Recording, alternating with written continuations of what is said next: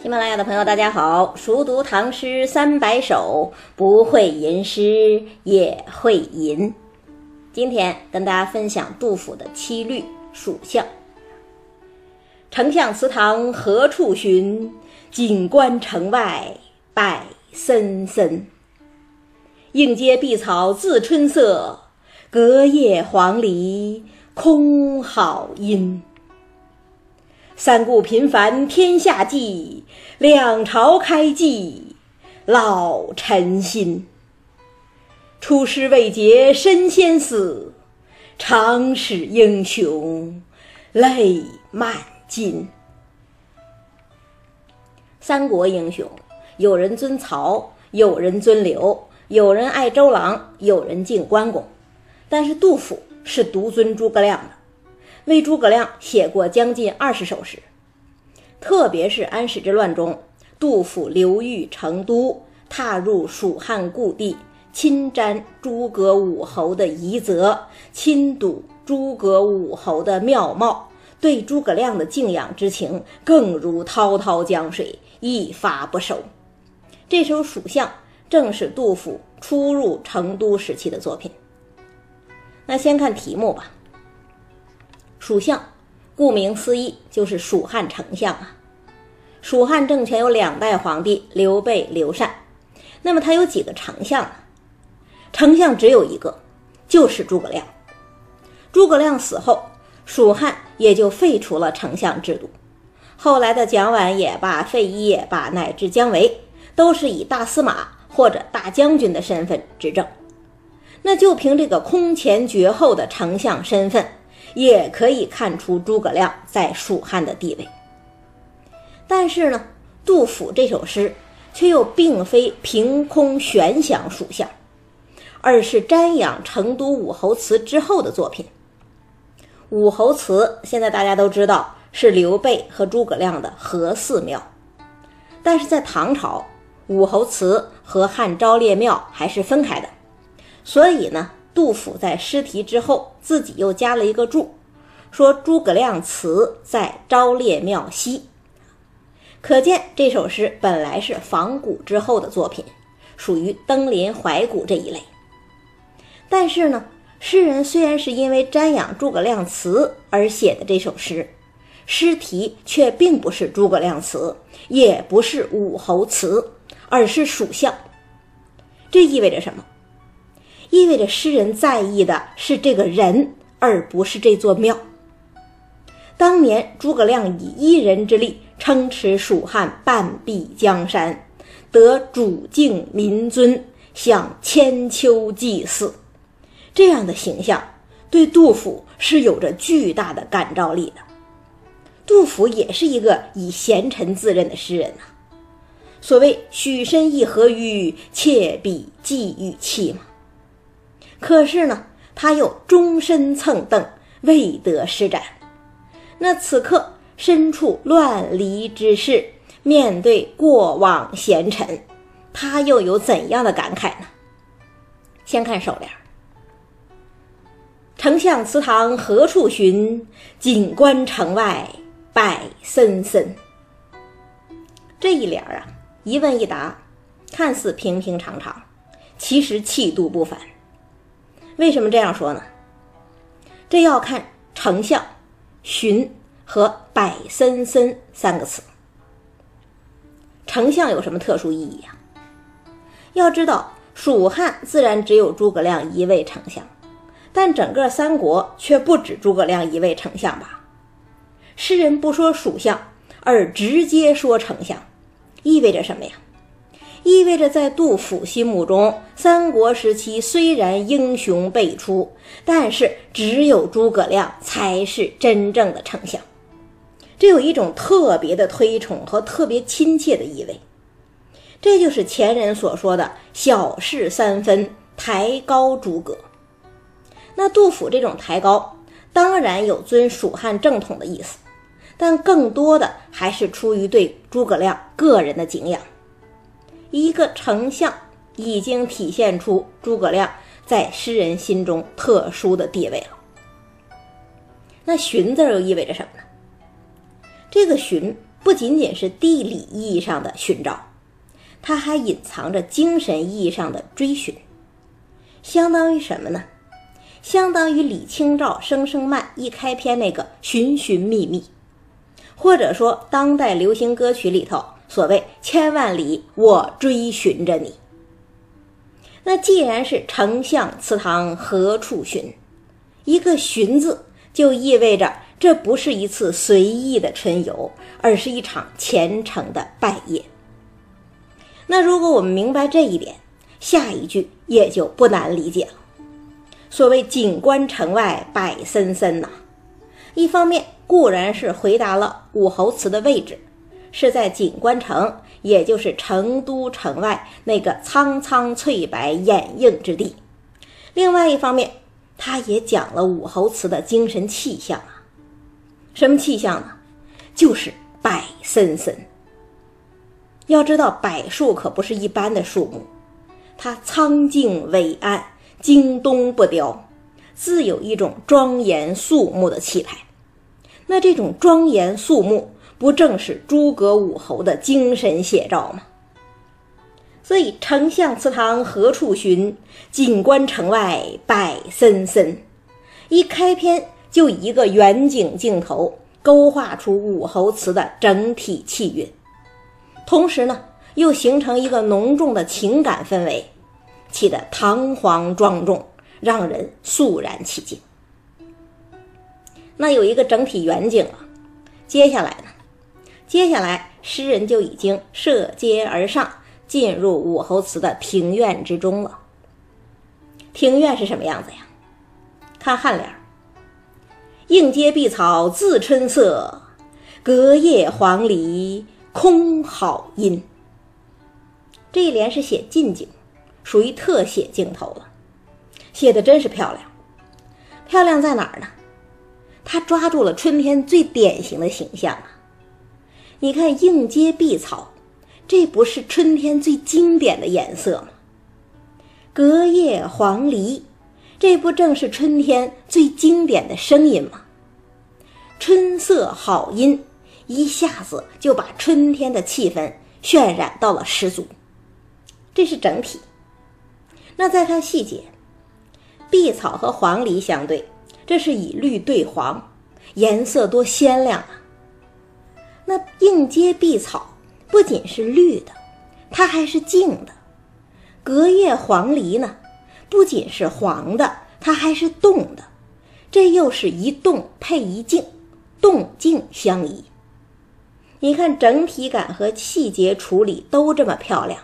是不是恰似一幅如诗如画的春光图啊？应该让人觉得心旷神怡了吧？如果心旷神怡，那就真是春游啊。这首诗不是春游，所以这个心情也绝不是心旷神怡。为什么不是呢？看字和“空”这两个字儿，春色宜人，却无人鉴赏。这才是自春色，好音悦耳却无人聆听，这才是空好音。应阶碧草自春色，隔叶黄鹂空好音。一下子，武侯祠冷落寂寞的样子就已经跃然纸上了。武侯当年赫赫功业，遗爱巴蜀。难道已经被人遗忘了吗？这是多么令人感慨呀！这是一层意思。那还有一层意思，碧草固然是春天最美的颜色，但它并不自知，它也不是为了诸葛亮而生长。黄鹂固然是春天最美的声音，但它也不自知，而且也不是为了诸葛亮而歌唱。所谓庭草自春无关人事，黄莺空转只意伤情。所有的人事代谢、灵骨变迁，在大自然面前，仿佛都没有了痕迹，也没有了意义。这不是一种更深意义上的寂寞吗？所以说，这一联是漂亮的，却又是寂寞的。这就是以乐景写哀。那英雄寂寞，当然会激起诗人的无限感慨。花鸟也许不知道诸葛武侯的功业，世人也许遗忘了诸葛武侯的功业，但是杜甫却不能忘情于武侯，所以他进一步往前走，进入殿堂之中，参拜诸葛武侯的庙貌，那景联也就随之而来，由景到人了。三顾频烦天下计，两朝开济。老臣心，这一联啊，真是浓墨重彩，字字千钧，把诸葛亮的人生际遇、政治理想和功勋业绩都凝练在了这十四个字之中。三顾频烦天下计，什么是频繁呢？频繁就是频频呐，就是好多次啊。刘备三顾茅庐。是诸葛亮一生事业的开始。诸葛亮自己在《前出师表》里不是说过吗？“臣本布衣，躬耕于南阳，苟全性命于乱世，不求闻达于诸侯。先帝不以臣卑鄙，猥自枉屈，三顾臣于草庐之中，咨臣以当世之事，由是感激，遂许先帝以驱驰。”那么三顾茅庐的结果到底是什么呀？是下一句呀，“两朝开济老臣心。”诸葛亮一生辅佐刘备、刘禅父子。所谓开，是开创基业；所谓济，是起卧匡助。无论是先主后主，也无论是创业守成，诸葛亮都殚精竭虑。始终不渝。这里头当然有匡扶汉室、安顿天下的政治理想，但是一定也有视死知己、知恩图报的老臣之心吧。换句话说，正因为有刘备的三顾频烦之诚，才会有诸葛亮的两朝开济之报。也才会有日后的功盖三分国、名成八阵图，才会有最后的六出祁山、星云五丈。那杜甫拜谒武侯祠的时候，安史之乱尚未平定啊，山河疮痍，百姓失所，他多么希望能再出现这样的君臣关系。多么希望自己也能像诸葛武侯那样得主眷顾、精忠报国呀！所以说这一联是在写诸葛亮，但是呢，又是反映了杜甫的内心世界，是真正意义上的筋骨呼应，是杜甫和诸葛亮跨越几百年的情感交流。这里头不仅仅有诸葛亮的老臣之心。更有杜甫本人的老臣之心，所以才能这么字字珠玑，力重千钧。那问题是，诸葛亮匡扶天下的政治理想最后实现没有啊？看尾联儿：“出师未捷身先死，长使英雄泪满襟。”这一联啊。真是蜀相的点睛之笔。为什么说他是点睛之笔呢？因为他把个人情怀放大了，实现了一种超越。谁都知道诸葛亮六出祁山，病死五丈原，北伐不成，机智而没。这本身确实是出师未捷身先死，长使英雄泪满襟。但是呢？历史上这样机智而默的英雄，又岂止诸葛武侯一人呐？杜甫一生以贤臣自诩，希望治君尧舜上，再使风俗淳。可是现实呢，却是国破家亡，身如飘蓬。这不也是出师未捷身先死，长使英雄泪满襟吗？所谓壮志难酬，古今是一样的。所以这个英雄是谁呀？这个英雄不是诸葛亮，或者说不只是诸葛亮，不是杜甫，或者说不只是杜甫，是古往今来所有这样有志向的人，看到这种情形，身处这种情形，都会泪下沾襟。这是一个好处。那还有一个好处，这一联诗。在沉郁顿挫之中，另有一种豪迈悲壮。豪迈悲壮在哪儿呢？在于即使知道难以获胜，也还是要出师。这就是一种为了理想死生已至的态度。有这样态度的人，无论文官武将，都是英雄。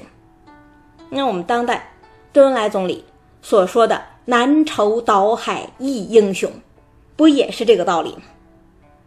所以杜甫这首诗流传之后啊，就产生了特别深远的影响。出师未捷身先死，常使英雄泪满襟，也就成了千古悲剧英雄共同的心声了。比方说，唐代政治家王叔文，在永贞革新失败之后，就曾经反复吟诵此诗。为之流涕不已。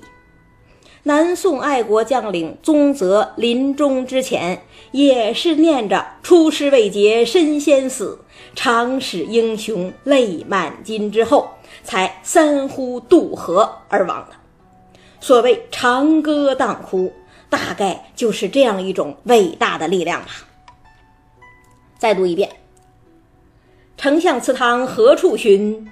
锦官城外。”柏森森，应阶碧草自春色，隔叶黄鹂空好音。三顾频烦天下计，两朝开济老臣心。出师未捷身先死，长使英雄泪满襟。一连讲了这么多感慨苍凉的怀古诗，该换换口味了。盛夏时节，也正是大家敞开胸怀、痛饮狂歌的时候，所以下一首跟大家分享李白的《将进酒》。